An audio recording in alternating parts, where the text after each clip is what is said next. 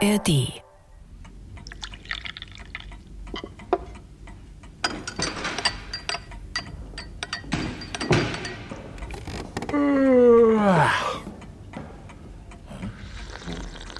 Hallo?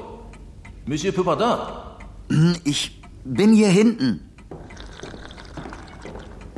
Ah, bonjour, Monsieur. Ich bin Louis Perrault, der Maler. Und ich wollte mir die junge Dame wieder ausleihen. Aber sie ist ja gar nicht da. Wer?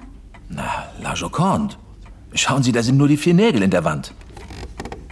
Da wird sie wohl wieder fotografiert.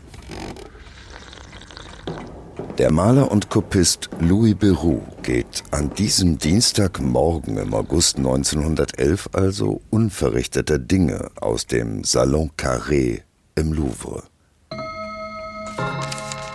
Um 11 Uhr versucht er es nochmal. Er will seine Kopie der Mona Lisa heute eigentlich fertigstellen.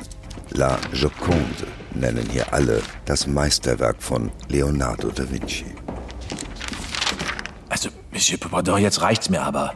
Sie ist ja immer noch nicht zurück und ich muss jetzt auch mal langsam loslegen. Meine Güte. Wie lange brauchen diese Fotografen denn noch? Keine Ahnung. Ich, ich schau mal. Ausgerechnet bei dieser Hitze. Habt ihr La Jaconde? Raus hier! Sie können hier ins Fotolabor doch nicht einfach so reinplatzen. Verziehen Sie sich! Wo ist denn nun das Bild? La Joconde? Na, hier nicht. Merde. Die Mona Lisa, das Meisterwerk von Da Vinci, ist tatsächlich verschwunden. Für die Polizei beginnt ein Wettlauf gegen die Zeit. Konnte jemand mit der Mona Lisa aus dem Louvre spazieren? Ist das größte Museum der Welt ein Sicherheitsdesaster? Das schönste Gemälde der Welt ist weg. Ist der Dieb ein sexueller Psychopath? Kunstverbrechen. Ein True Crime Podcast von NDR Kultur.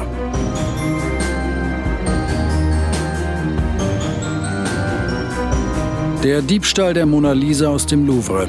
Teil 1.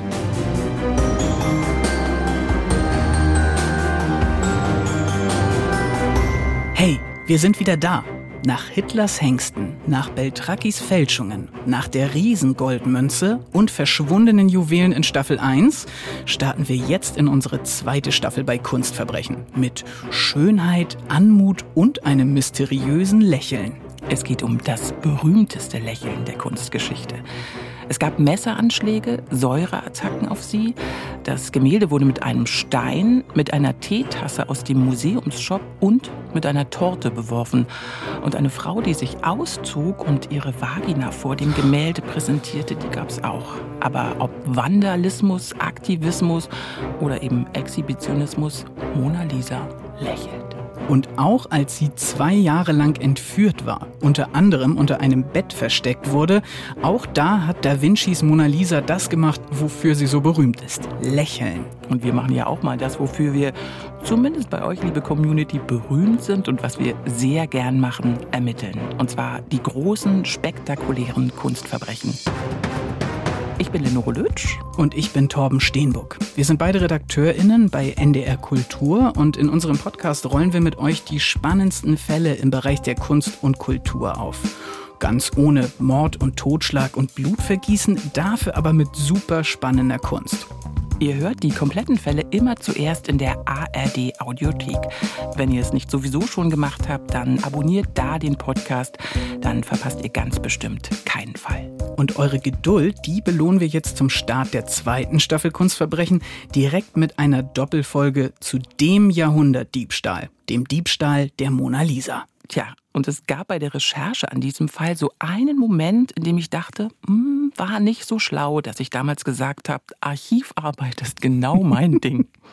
Ja, das könnte vielleicht der Moment gewesen sein, wo ich das Ticket nach Paris gebucht habe, mhm. ja, weil ich bin ja in diesem Podcast nun mal zuständig für die Recherchen und die Reportagen vor Ort. Also während du, Torben, als Reporter nach Paris gereist bist, habe ich eine Archivzeitreise unternommen in das Jahr 1911 zum bis dahin größten Kunstraub der Geschichte. Okay, dann rufen wir jetzt mal, wie die Pariser Zeitungsverkäufer im August 1911, La Joconde c'est parti. Also La Joconde ist fort. Zwei Jahre vor dem Verschwinden hat Théophile Omol, Museumsdirektor des Louvre, gesagt, ein Bild aus dem Louvre zu klauen, das sei so wahrscheinlich wie die Türme von Notre Dame zu stehlen. Er war nach dem Diebstahl nicht mehr so wahnsinnig lange Direktor des Louvre. Ja, also wir hatten ja schon mit Museumsdirektoren zu tun in unserem Podcast, die von ihrem Museum als Fort Knox sprachen. Ja, bis da innerhalb weniger Minuten der sächsische Staatsschatz gestohlen werden konnte. Mhm. Stichwort grünes Gewölbe. So, jetzt aber nicht an die Elbe, sondern an die Seine, nicht Dresden, sondern Paris. Lenore, schlag doch bitte mal für uns deine 112 Jahre alte Akte auf. Voilà. Die Akte. Der 21. August 1911 ist ein Montag, Ruhetag im Louvre. Das Pariser Kunstmuseum befindet sich im ehemaligen Palast der französischen Könige am rechten Ufer der Seine. Das Porträt der Florentinerin Lisa del Giocondo, das Leonardo da Vinci von 1503 bis 1506 gemalt hatte, ist schon damals ziemlich bekannt. Allerdings hängt es zu diesem Zeitpunkt eingepfercht zwischen anderen größeren Gemälden aus Italien im Salon Carré. 77 mal 53 Zentimeter ist es groß und es hat als eines von wenigen Gemälden einen Glasrahmen. Besonders wichtige Bilder hatte die Museumsleitung seit Oktober 1910 rahmen lassen, aus Angst vor Vandalismus. Im Sommer 1911 ist die große Hitze das beherrschende Thema in Paris bis zum 22. August. Als an diesem Dienstag das Museum für Besucher öffnet, bemerkt zunächst niemand, dass La Joconde fehlt. Erst die wiederholten Nachfragen des Malers und Kopisten Louis Béraud führen schließlich zu einer ersten Suche. Als klar wird, dass die Museumsfotografen das Gemälde nicht, wie vermutet, in ihren Räumen haben, um es zu fotografieren, wird die Polizei gerufen. Die untersucht den gesamten Louvre, befragt die Besucher. Zunächst ohne Ergebnis.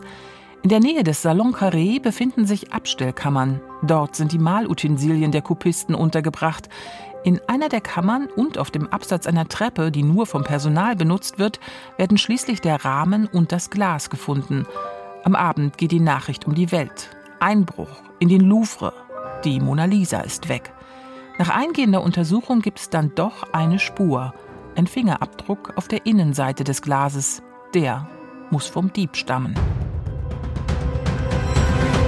Wir halten fest, Museumsdiebstähle am Montag haben Tradition. Und das seit 112 Jahren. Ich kenne da keine Statistik, aber was mir einfällt, ist natürlich Bodemuseum Berlin, der Raub der Riesengoldmünze. Das war auch ein Montag, auch Ruhetag. Klar, ist ja auch weniger los, aber was du gerade erzählt hast, ist ja schon bedenklich. Da sind im Louvre ja trotzdem am Montag Museumswärter. Es ist Personal da, es sind Fotografen da, die die wichtigsten Bilder fotografiert haben. Und niemandem fallen die vier verwaisten Nägel an der Bilderwand da auf? Auch dienstags früh? Niemandem? Und man kann auch nicht sagen, dass es wenig Personal war. Ich habe in Zeitungsartikeln aus dem Jahr 1911 gelesen, 153 Saaldiener, so hieß das Museumspersonal damals, die wurden sehr genau unter die Lupe genommen. Und übrigens gab es auch gleich eine Gesamtinventur, weil in der Öffentlichkeit nämlich schnell der Vorwurf laut wurde, der Louvre sei, was die Sicherheit angeht, ein einziges Desaster. Schätz mal, wie viele Kunstwerke fehlten noch, also neben der Mona Lisa? Keine Ahnung. Ich würde jetzt mal sagen, so zehn. Also fände ich ja schon, allein zehn fände ich ja schon krass. Es waren 323. Alt. Okay, dann verstehe ich die Empörung in der Öffentlichkeit. Ähm, klingt jetzt ja nach einer Sicherheitspolitik, die eher laissez-faire ist. Aber ich muss sowieso sagen, dass ich im ersten Moment auch echt verwundert war, als ich davon gelesen habe, dass die Mona Lisa, also definitiv ja das berühmteste Gemälde der Welt, mal gestohlen worden war. Denn in meinem Kopf hat auch der Louvre halt dieses Image als das berühmteste und entsprechend auch am besten bewachte Museum der Welt. Gut, aber ob das jetzt wirklich so ist, da beame ich uns jetzt mal aus dem Jahr 1911 quasi in die Zukunft, ins Jahr 2023, denn es ist Zeit, Kunstverbrechen goes international. Ich nehme euch jetzt mal mit an den Tatort nach Paris. Einsteigen bitte. Auf Spurensuche. Ich bin im August von Hamburg nach Paris geflogen und ich muss wirklich sagen, ich war aufgeregt, denn, haltet euch fest, ich war vorher noch nie in Paris. Ja, ich weiß, kaum vorstellbar, weil Kunst- und Kulturmetropole, Weltstadt und ja irgendwie auch Kunst- und Crime City. Schon ein bisschen peinlich, dass ich es da vorher noch nie hingeschafft habe. Das heißt aber eben auch, dass ich die Mona Lisa noch nie live gesehen habe. Und natürlich wie immer bei solchen Spurensuchen vor Ort werde ich gucken, ob ich selber die Möglichkeit sehe, es auch zu stehlen. Ich mache mir ein bisschen Sorgen. Ich glaube, du bist Kunstverbrechen geschädigt. Du denkst echt nach, wenn du in einem Museum bist. Oh, wie kann ich das klauen? Oh Gott. Man läuft anders durch die Museen. Ich bin früh morgens geflogen und direkt in den Sonnenaufgang rein quasi. Bin am Charles de Gaulle Airport gelandet und dann mit der Bahn in die Stadt reingefahren. Mein erstes Ziel war der Gare du Nord, also der größere Nordbahnhof in der Innenstadt von Paris. Und allein bei den ersten Metern war ich komplett geflasht von dieser Stadt und vor allem irgendwie von dieser Alltagsarchitektur. Also irgendwie jeder Straßenzug, jedes kleine Eckrestaurant sah wirklich aus wie eine Filmkulisse. Überall wunderschöne, stuckverzierte Altbauten mit so diesen verspielten Gitterbalkonen und auf den Dächern diese tausend kleinen Schornsteine. Also ich bin da echt mit offenem Mund durchgelaufen. Und es ist ein Liebesfilm. Nicht Emily in Paris, sondern Torben in Paris. Und man hat das Gefühl, jetzt muss irgendwie Akkordeonmusik muss jetzt noch kommen, oder? Naja, wir belassen es mal lieber bei der richtigen Atmo, die ich mitgebracht habe. Ich bin dann ein Stück an der Seine lang gegangen und da hatten auch schon einige der bekannten Bukinisten, also diese Freiluftbuchhändler, ihre Stände aufgebaut. Ein paar Künstler haben sich auch schon hingesetzt und ihre Bilder vom Eiffelturm oder eben auch der Mona Lisa angeboten. Aber da bin ich recht flott dran vorbei, denn ich hatte ja ein Date mit der echten Joconde. Ich bin durch einen großen Torbogen, bestimmt zehn Meter hoch, äh, vom Königlichen Palast, wo der Louvre verortet ist, ähm, durchgegangen auf diesen Vorplatz. Und vor mir hat sich dann diese riesige Glaspyramide aufgetan. Ähm, die steht da so im Innenhof und da wird die Sonne drin gebrochen und neben dieser Pyramide eine schier endlose Schlange an Menschen. Ich bin wirklich an einem Schild vorbeigegangen, auf dem drauf stand, ab hier warten Sie vier Stunden. Oh. Und da standen tatsächlich immer noch Menschen. Also es war wirklich wild. So, ich hatte das große Glück, dass ich mich äh, nicht in diese irre Schlange von wartenden Menschen stellen musste, sondern dass ich einen Termin mit Chantal Hero hatte. Ah oui. Je suis Chantal. Bonjour Chantal. Vous allez bien Oui, oui. Oui, ça va Yeah. Venez avec moi, on va aller là-bas. Ah, merci beaucoup. Vous parlez un peu français Un peu. Un petit peu. Chantal ist zuständig für die Begleitung aller Dreharbeiten im Louvre. Also die hat zum Beispiel auch, war auch dabei, als sie äh, Lupin da gedreht haben im Louvre. Ähm, sie hat mich zuerst in ein Büro abseits des Vorplatzes gebracht und hier ging es schon los in Sachen Sicherheit. Mehrere Kameras in jeder Ecke und die Türen haben sich nur über Codekarte öffnen lassen. In dem Sicherheitsbüro war dann eine sehr nette Dame, die man hier auch im Hintergrund hört. Die hat dann meinen Reisepass, meinen Presseausweis und meinen Perso durchgecheckt und äh, hat mir dann sozusagen einen Ausweis mit Foto erstellt, den ich mir anpinnen musste, auf dem allerdings auch stand Access All Areas. Oh, ja. und Überall. Wo durftest du hin? Überall durfte ich hin. Ja, das war allerdings ein Access All Areas quasi für Besucher. Also das muss ich mal einschränken sagen. Ich durfte jetzt nicht quasi wirklich äh, in die Katakomben und das Archiv und so weiter, sondern ich durfte einfach nur alle Ausstellungen besuchen.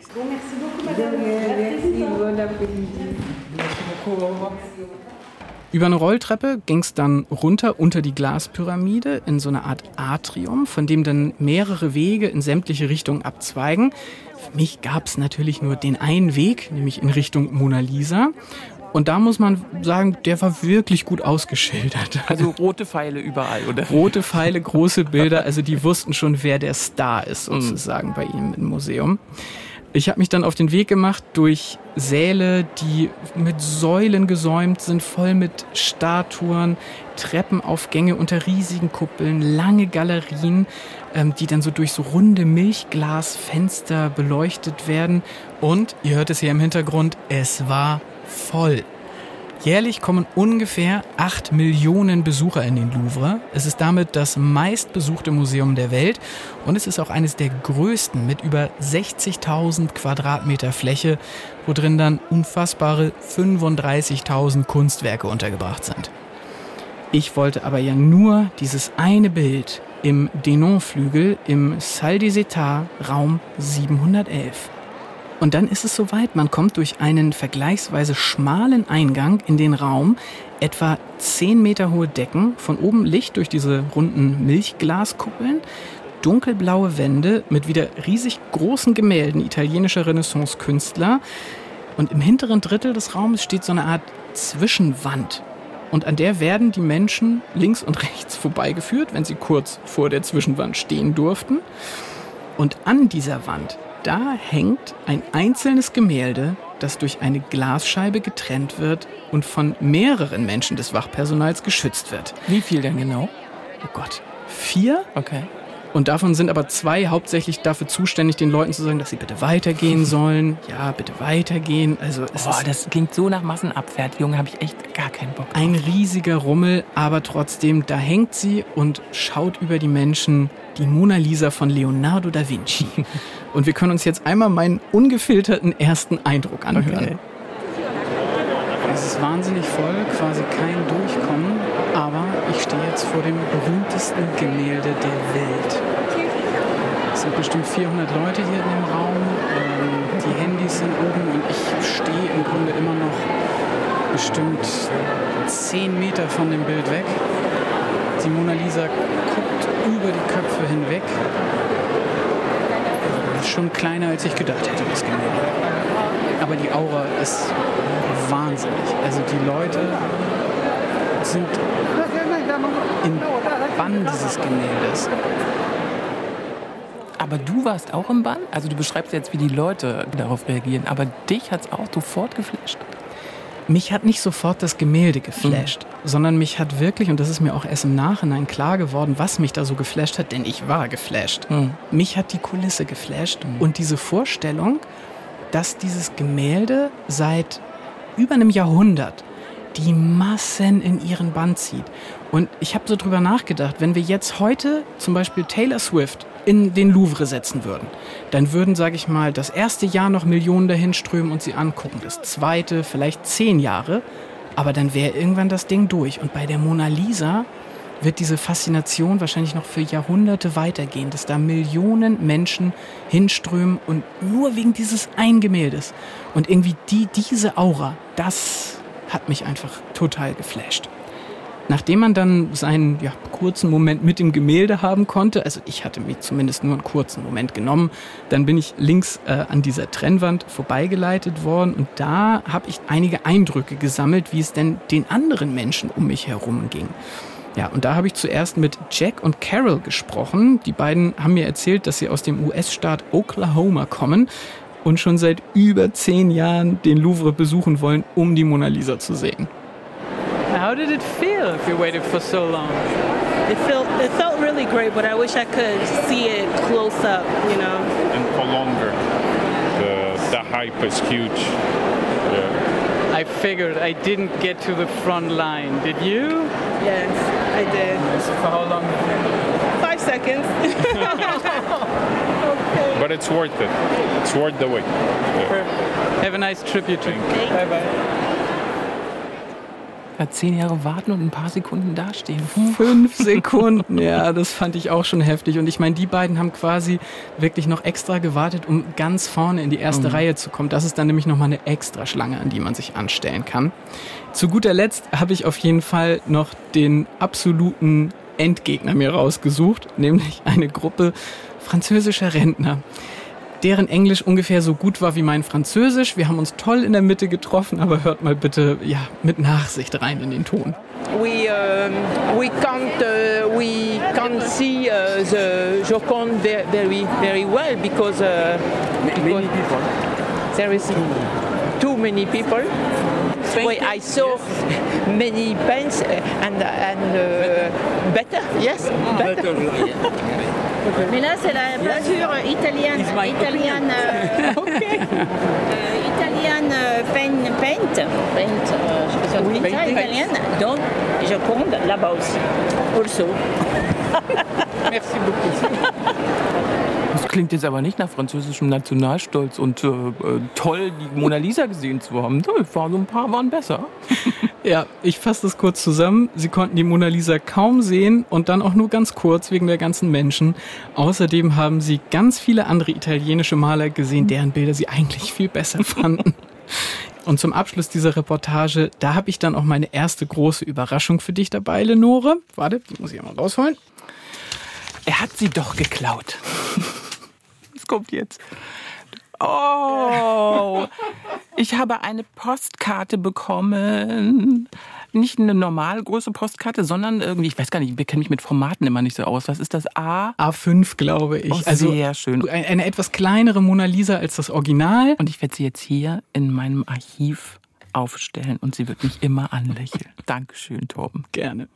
Allerdings habe ich dir ja auch noch was anderes aus Paris mitgebracht. Etwas, worum du mich im Vorwege gebeten hattest. Etwas, das direkt mit dem Fall zu tun hat und wo es etwas schwieriger war, ranzukommen. Aber du hast ja da einen Rucksack zu stehen und der ist auch ganz schön dick. Also scheint was drin zu sein. Mhm. Ich bin versöhnt in meinem norddeutschen Aktenkabüffchen weit weg von Paris mit der Aussicht also auf noch ein Geschenk. Vorher lass uns wieder zum Tatort im Jahr 1911 zurückkehren. An diesem Dienstag, als der Diebstahl entdeckt wird, ist der Schock in Paris groß. Ja, und einen Tag später ist dann die ganze Welt in Aufruhr. Denn dieser Einbruch wird eine der ersten weltweiten Pressesensationen und macht auch die Mona Lisa so richtig bekannt. Also, dass wir heute die Mona Lisa kennen, dass Britney Spears sie besungen hat, dass es Filme wie Mona Lisas Lächeln mit Julia Roberts gibt und Dan Browns Bestseller Der Da Vinci Code, das liegt auch daran, dass das Bild gestohlen wurde und damit eben auch zu einer Ikone der Popkultur wurde. In Frankreich wurden im August 1911 erstmal die Grenzkontrollen verstärkt, denn die große Angst war ja, dass Da Vincis Bild ins Ausland gebracht wird. Aber was auch recht schnell klar wird, es gibt eine Spur. Die Polizei hat ein Indiz und das führt dazu, dass alle Mitarbeiter des Louvre überprüft werden, auch ehemalige. Und ich sag mal, da muss der Polizei ein Fehler passiert sein. Mhm. Bei dem Indiz handelt es sich um einen Fingerabdruck, den der Dieb am Tatort hinterlassen hat. Zu wem der Fingerabdruck gehört, ist unklar. Und wir befinden uns in einer Zeit, ja, in der es ja natürlich keine Computerdatenbanken gibt, in denen man schnell mal den Fingerabdruck eingeben könnte und dann sofort ein Ergebnis hat. Dieses ganze System der Fingerabdrücke war noch relativ neu und fehleranfällig. Und im Mona Lisa-Fall hat die Pariser Polizei zwar Fingerabdrücke genommen, aber immer nur den Daumen, mal den rechten, mal den linken. Also wenig Systematik. Und das bedeutete eben keinen Treffer. Die Polizei und auch die Zeitungen, die sich immer noch überschlugen mit Spekulationen, die präsentierten in den ersten Wochen nach dem Diebstahl erstmal drei Theorien. Ich fange mal an. Nummer eins, es muss ein Scherz sein. Also man weiß ja, wie lax die Sicherheitsvorkehrungen sind. Da hat ein einschlägiges Satiremagazin mal das scheinbar Unmögliche probiert. Also 2023 würde man dann sagen, Böhmermann war's. ja, aber es gab halt 1911 jetzt irgendwie auch keine lustige Auflösung nach dem großen Schreck. Deswegen sag mal Nummer zwei.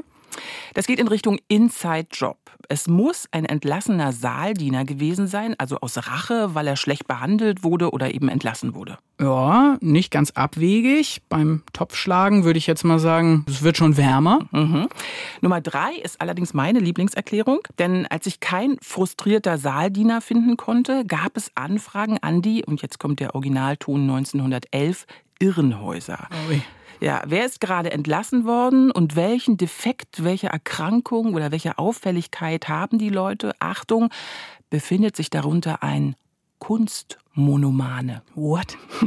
Habe ich noch nie gehört, den Begriff. Der kommt von Kunstmonomanie, also von der Kunst besessen sein. Ist heute, glaube ich, auch eine nicht allzu oft diagnostizierte Erkrankung. Krass, habe ich echt noch nie gehört. Aber jetzt holde Kunstmonomanin Lenore Lötsch. Irgendwann musste der Louvre ja wieder öffnen. Und zwar passiert das genau eine Woche, nachdem das Bild verschwunden ist. Und es wird zum Happening.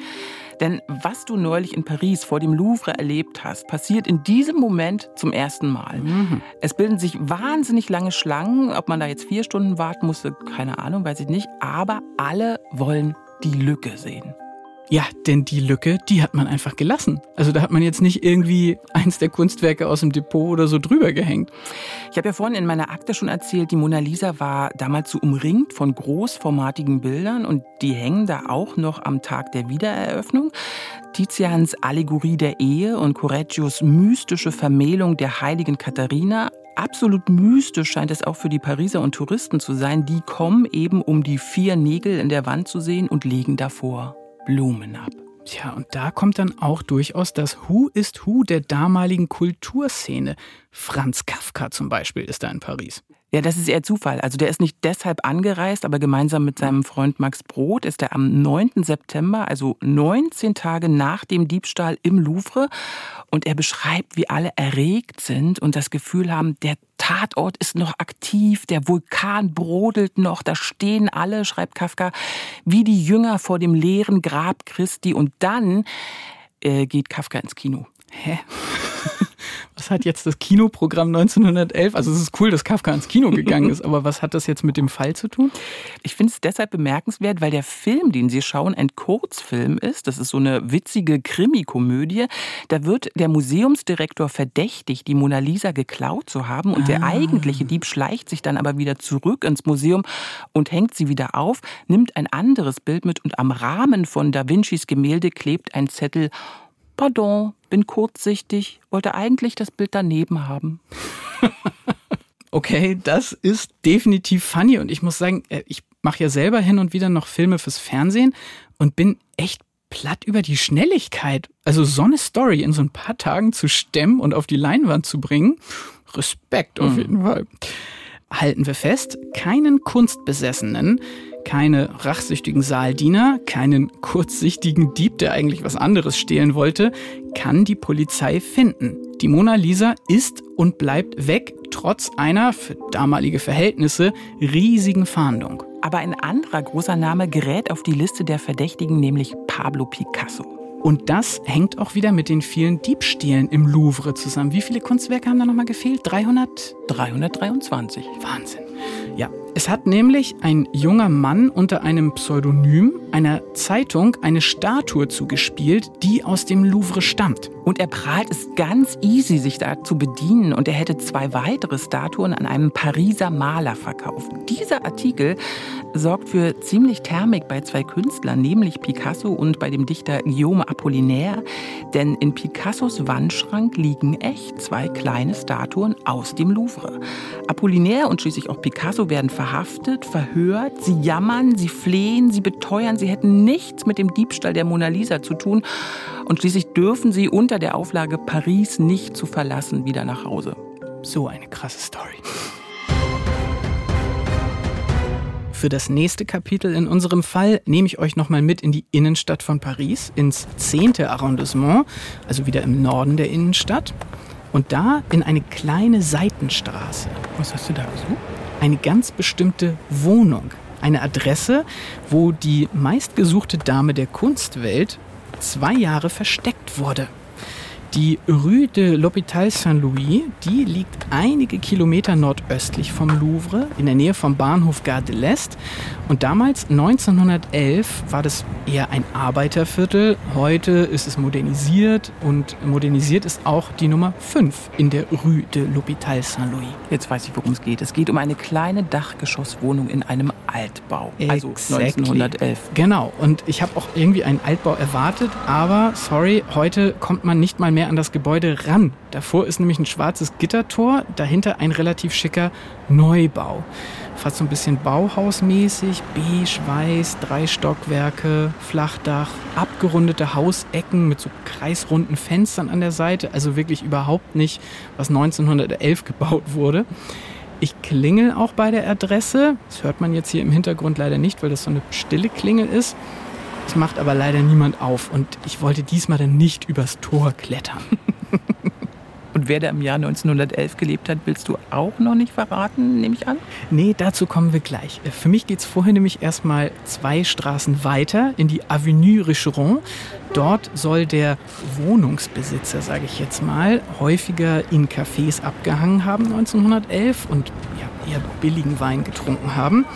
Ich entscheide mich auf jeden Fall für ein reizendes kleines Café. Das Café Margot, hört ihr hier im Hintergrund, ist jetzt nicht klassisch französisch, sondern eher modern. Und bestellst erstmal einen Wein? Äh, nein. Nein, ich habe mich tatsächlich für ein Croissant entschieden und einen Cappuccino. Auf jeden Fall warte ich in dem Café auf eine Nachricht von einem Kontakt. Einem Kontakt aus dem französischen Nationalarchiv.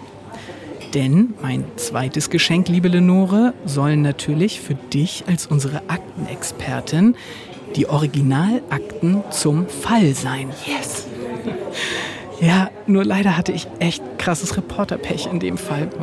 Ja, ich habe mich nicht schlau gemacht, dass das französische Nationalarchiv vergleichsweise lange Ferien hat. Torben, Recherche. Recherche ist alles. I know, aber die Koordination mit den anderen Terminen in Frankreich, es ging leider nicht anders.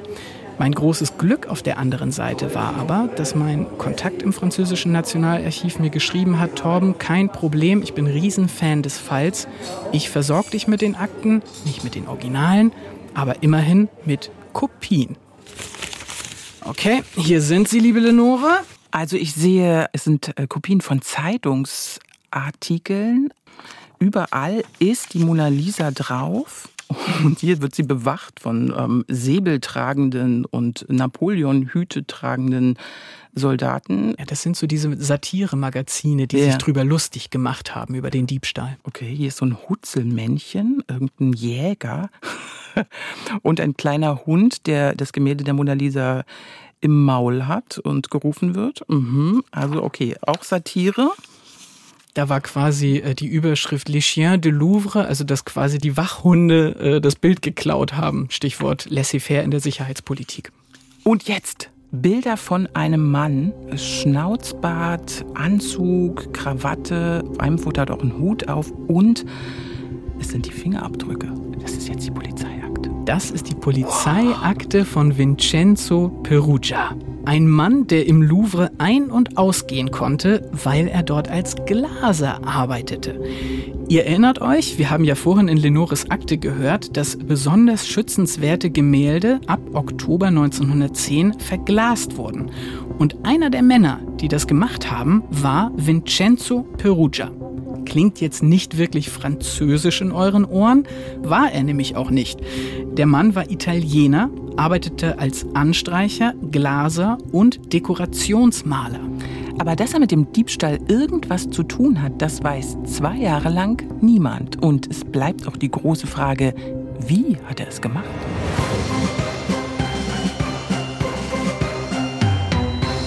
Eigentlich will ich mich jetzt selig lächelnd in die Akten vergraben, aber wir brauchen hier noch mehr Beweise. Wie hat Vincenzo Perugia den Diebstahl durchgezogen? Zur Erinnerung, die Polizei hat ihn 1911 ja noch nicht auf dem Schirm. Er verhält sich still, das Bild liegt sicher unter seinem Bett, der Fingerabdruck überführt ihn auch nicht, obwohl er ja im Louvre arbeitet und überprüft wird. Vor allem glaubt niemand, dass es ein Einzeltäter war. Die Polizei geht von einer Diebesbande aus. Und auch heute noch liest man, dass sich Perugia gemeinsam mit Komplizen in einer der Abstellkammern versteckt hat, bevor sie dann gemeinsam das Bild klauten.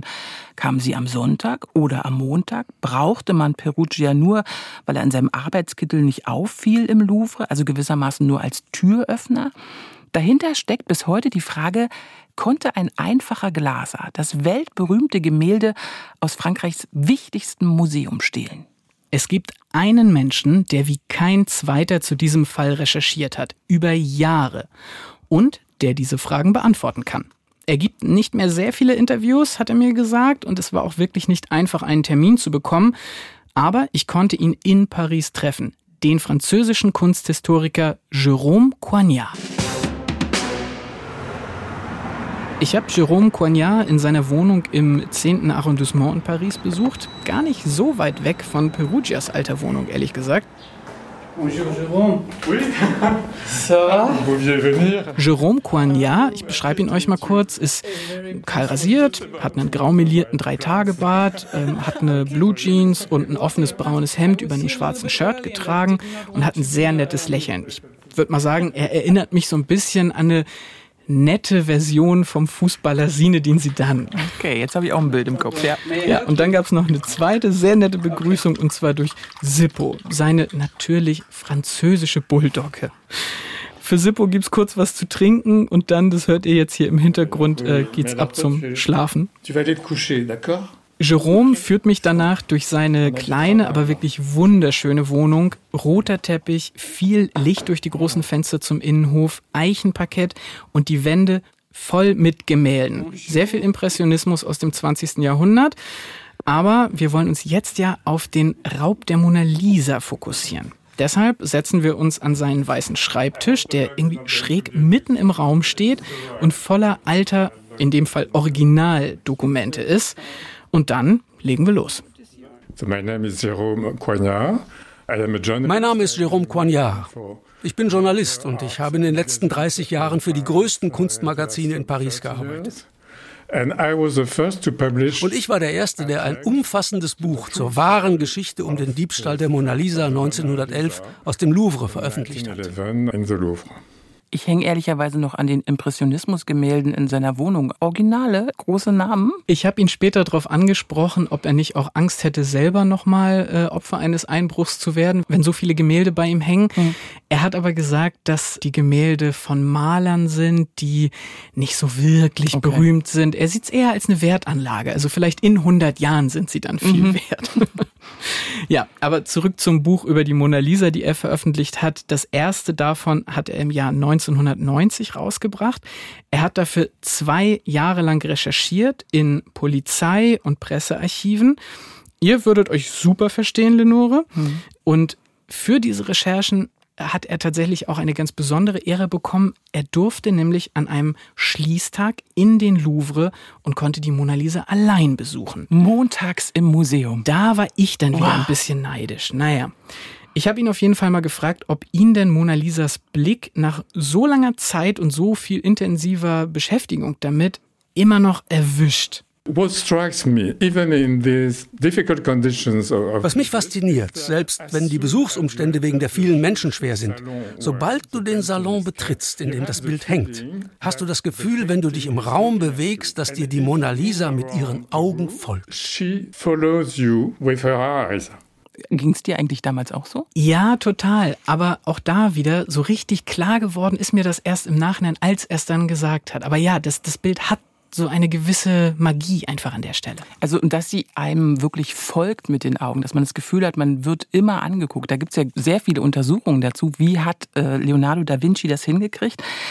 Wichtig ist dazu die Sfumato-Technik. Oh, hau, hau. Sfumato heißt neblig, verschwommen. Leonardo hat also die Farben in mehreren Schichten übereinander aufgetragen, dass sie verschmelzen und so ganz viele Schattierungen bilden, wie so ein Weichzeichner. Mm, okay, danke für die kleine kunsthistorische technische Einordnung, Lenore.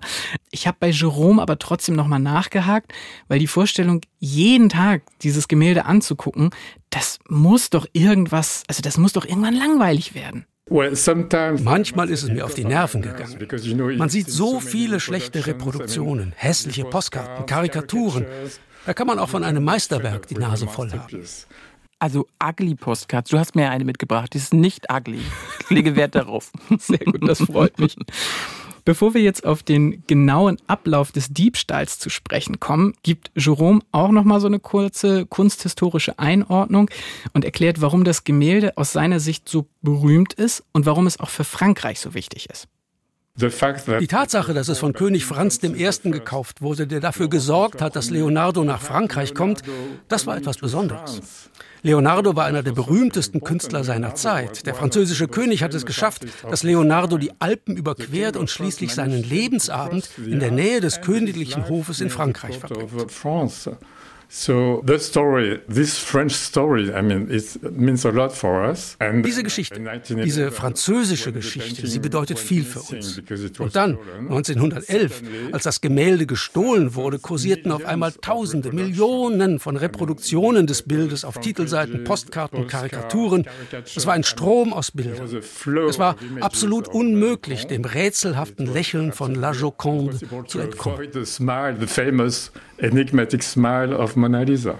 Ich habe allerdings immer noch die französischen Rentner im Ohr, die gesagt haben, ach naja, so doll ist es ja auch nicht. Und die Italiener hier sind ja auch ganz schön. Hm. So, und jetzt werde ich euch nicht weiter auf die Folter spannen. Ich habe Jerome nämlich gefragt, nach all seinen Recherchen, jetzt mal ohne Mythen, wie hat Perugia den Einbruch durchgezogen?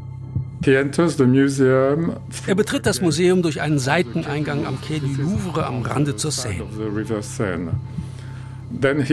Dann kommt er durch einen großen Raum, den Salle de Manège, wo Napoleons Pferdestatuen und ihre Kopien in den 1860er Jahren standen. Damals verkaufte das Museum kopierte Plastiken dieser Statuen. Uh, Und dann geht er in den ersten Stock uh, über eine Treppe, die nur für Mitarbeiter war. Er kennt sich wegen seiner Arbeit im Louvre sehr gut aus.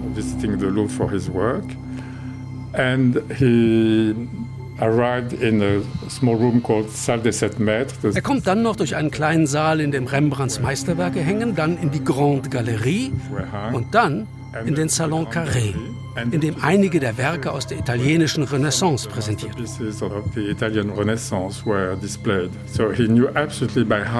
Er kannte den Weg durch die Räume des Louvre komplett auswendig. Und als er im Salon Carré ankam, war es sehr einfach, das Gemälde von der Wand zu nehmen. Es gab nur eine Reling, die die Menschen davon abhielt, zu nah an das Bild heranzutreten. Aber da kam man ohne Probleme rüber. Das Gemälde war mit vier Haken an der Wand befestigt. Aber er wusste, dass von den vier Eisenhaken nur zwei wirklich gut befestigt waren. Und so war es sehr leicht, das Bild von den Haken zu lösen klassischer Inside-Job. Also nur mit Insider-Kenntnissen konnte Perugia das machen. Ja, finde ich total spannend. Und auch diese Befestigung der Gemälde, darüber ja. haben wir in den anderen Fällen ja auch schon gesprochen, dass es immer so ein schmaler Grad ist zwischen, die Bilder müssen sehr gut befestigt sein und sie müssen auch locker genug befestigt sein, um sie im Fall von Bränden, Überflutungen oder sonstigen Katastrophen leicht von der Wand abzubekommen.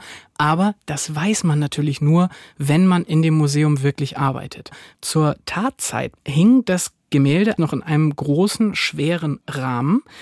Nur Perugia, der wusste natürlich auch, wie man das Gemälde da gut rausbekommt. Mhm. Das hat mir Jerome dann auch nochmal bestätigt. He had worked at the Louvre Museum and he was responsible for putting Er hat im Louvre gearbeitet und war dafür verantwortlich, das Gemälde in seinen Holzrahmen einzufassen. Er wusste also ganz genau, wie es an der Wand befestigt war, wie er es aus dem Rahmen rausbekommen würde, ohne es zu beschädigen. Er war ein Profi without damaging the painting. He was a professional. Professioneller, ja. Schon klar. Also, äh, weiß ich nicht, hat er wahrscheinlich auch ein paar Mal probiert, ne? Gegen ihm flott von der Hand, ja. Wenn du es reinkriegst, mhm. weißt du auch, wie du es rausbekommst. Ja.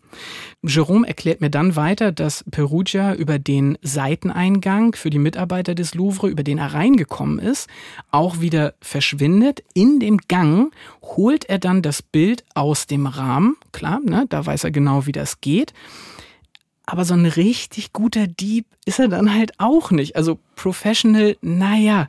Ähm, Jerome äh, gibt mir da noch einen kleinen Input. Stichwort Beweise vernichten. The, the to... Als die Polizei nach dem Einbruch in den Louvre gekommen ist, um den Tatort zu untersuchen, fanden sie im Treppenhaus den Holzrahmen.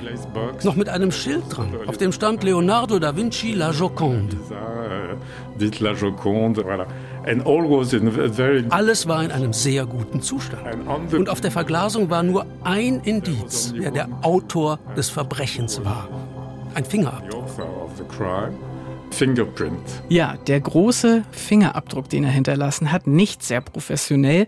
Und auch die Flucht, die war, naja, ehrlicherweise weniger spektakulär, als man das bei so einem Jahrhundertdiebstahl denkt. Es gibt eine Version, in der erzählt wird, dass er über die äh, große Treppe nach draußen gegangen wäre, noch an schlafendem Wachpersonal vorbei. Jerome ist sich sicher, es ist eine andere Variante. It was so easy. It was on a closing. Es war so einfach. Es war ein Schließtag. Er hatte das Bild in einem Laken eingewickelt unter dem Arm. Niemandem fiel etwas auf. Er konnte ganz einfach aus dem Museum rausspazieren über denselben Seiteneingang für Mitarbeiter, über den er schon reingekommen war. Using the same service staircase. Sicherheitsdesaster. Sicherheitsdesaster. Er hat einfach wirklich den gleichen Seiteneingang auch als Ausgang benutzt, ist wieder am Quai de Louvre an der Seine in die Nacht verschwunden. Wir wissen jetzt also, wie Perugia die Mona Lisa gestohlen hat. Was wir noch nicht wissen, ist, warum er es gemacht hat. Und gab es da nicht vielleicht doch einen Mann im Hintergrund, der die Fäden gezogen hat? Darüber habe ich auch mit Jerome geredet. I don't know much more about him. He's a very obscure. Er ist eine sehr obskure Person. Aber ich meine, sein Name stand damals in den Polizeiakten. Wer ist die obskure Persönlichkeit und wann kommt die Polizei endlich auf Perugias Spur? Darum geht es in unserer zweiten Folge von Kunstverbrechen zum Diebstahl der Mona Lisa aus dem Louvre. Wir hoffen, ihr fandet den ersten Fall unserer neuen Staffel von Kunstverbrechen spannend und bleibt weiter dran. Ihr könnt den zweiten Teil schon jetzt in der ARD Audiothek hören. Wir verlinken euch die Folge auch in unseren Show Notes. In der ARD Audiothek findet ihr übrigens auch alle weiteren Folgen von Kunstverbrechen. Abonniert dort am besten den Podcast, dann verpasst ihr sicher keinen unserer spektakulären Kunstkrimi-Fälle. Wenn ihr Fragen habt oder Fans von Kunstverbrechen seid, dann lasst es uns wissen. Schreibt uns unter kunstverbrechen.ndr.de. Wir freuen uns auf eure Kommentare. Und am allerwichtigsten, empfehlt den Podcast euren Kunst- und Crime-begeisterten Freundinnen und Freunden. Wir freuen uns auf euch. Bis dann. Ciao. Kunstverbrechen ist ein True Crime Podcast von NDR Kultur. Reporter und Hosts Lenore Lötsch und Torben Steenburg. Musik und Sounddesign Oleg Tjulenev. Redaktion Alexandra Friedrich und Christiane Glas. Ausführender Produzent NDR Kultur Stefan Ford. Alle Folgen von Kunstverbrechen gibt es in der ARD Audiothek. Hey, hier ist Lenore nochmal. Zum Abschluss habe ich noch eine kleine Extra-Akte dabei und zwar meine ARD-Podcast-Akte mit vielen Tipps für andere Podcasts, die euch interessieren könnten. Heute zum Beispiel der Podcast Unter Verdacht von Bayern 3. In der siebten Staffel des erfolgreichen True Crime Podcasts sprechen Strafverteidiger Alexander Stevens und Moderatorin Jacqueline Bell über neue spannende Kriminalfälle. Und es geht um Menschen, die unter Verdacht geraten sind. Wer ist schuldig? Wer lügt? Wer sagt die Wahrheit? Und werden am Ende immer die Richtigen verurteilt? Sehr spannend zum Beispiel der Fall Gefahr hinter Gittern über eine JVA-Beamtin, der ein schreckliches Verbrechen an einem Häftling zur Last gelegt wird. Bayern 3 unter Verdacht. Wir verlinken euch die Folge bei uns in den Shownotes und ihr findet alle Folgen in der ARD Audiothek und überall, wo es Podcasts gibt.